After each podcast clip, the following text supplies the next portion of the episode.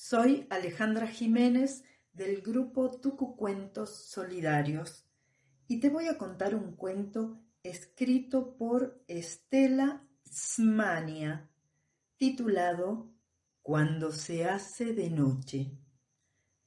Cuando se hace de noche me ataco, me ataco mal, se me pone la boca amarga y siento un peso en la panza como si me hubiera tragado una piedra. Me pasa siempre lo que se dice siempre. Además, me dan ganas de hacer pis a cada rato. Oigo ruidos raros y veo sombras. Y eso que hace una semana ya cumplí los diez años, pero igual tengo miedo.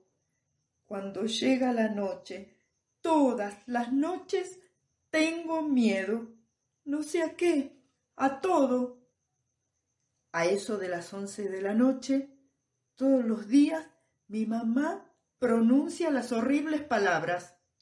Mariela, Rafael, a la cama sin chistar.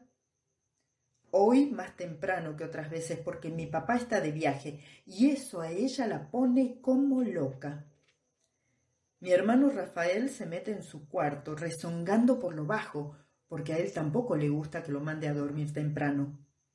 Y ahí empiezo yo mi ceremonia para demorarme.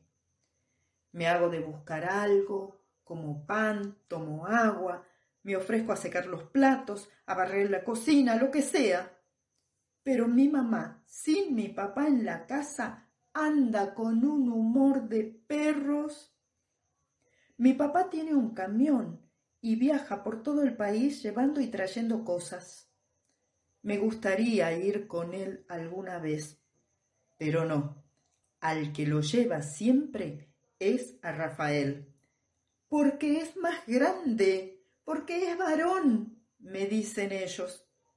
Porque es el preferido, les digo yo. Porque a mi hermana Fabiana, que es la mayor de nosotros tres, tampoco nunca la llevó en el camión. Basta, ni se te ocurra demorarte un minuto más, dice mamá. Ya mismo te vas a acostar. Además, Fabiana ya está por llegar y apenas llegue, la mando también directo a la cama. Ay, bueno, la espero entonces, le digo a mamá. De ninguna manera. A tu hermana le falta rato todavía para llegar y vos mañana te tenés que levantar temprano para ir a la escuela. Bueno, Ma, ya me voy a dormir. Ma, ¿puedo dejar prendida la luz? Le pregunto, ya resignada de que me tengo que ir a dormir. Bueno, deja la luz prendida y lavate los dientes, dice mamá. Y dice bla, bla, bla, bla, siempre lo mismo, que lavate los dientes, que a la cama ya, que más tarde, que mañana, que pasado que Fabiana ya es grande y va a la facultad y por eso puede llegar a cualquier hora, y mirá la hora que es y tu padre nos llama, ¿qué le habrá pasado? ¿Lo habrá agarrado la tormenta con lo peligrosa que está en la ruta? Bla, bla, bla. Me parece que mi mamá tiene más miedo que yo al final. Bueno, me acuesto. Y apenas me acuesto, hay un apagón. Oigo que mi mamá rezonga y hasta dice lo que ella llama palabrotas, esa que no nos deja decir a nosotros. Yo espero que ella venga al cuarto con una vela o con una linterna. Espero, espero, pero no viene. La oscuridad es total. Quiero gritar, pero el grito no me sale.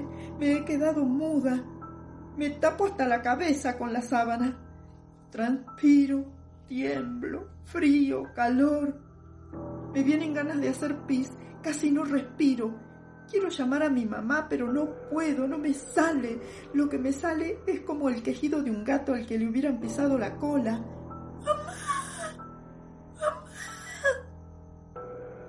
Siento como cruje algo en los techos, crujen los pisos, las ventanas crujen y las puertas. Espío a través de las sábanas.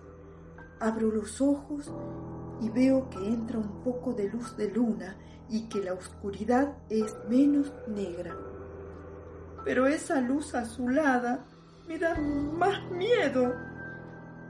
Las sombras trepan por las paredes, por el techo, se achican, se agrandan, se vienen encima de mí. Quiero que mi mamá venga, quiero que mi papá vuelva. Pasa un tiempo que a mí me parece larguísimo hasta que escucho que Fabiana entra a la pieza. ¡Ay, qué alivio! La luz no ha vuelto, pero que ella haya llegado me tranquiliza. Entra silenciosa como una sombra más, seguro que en puntas de pie, sin zapatos, seguro.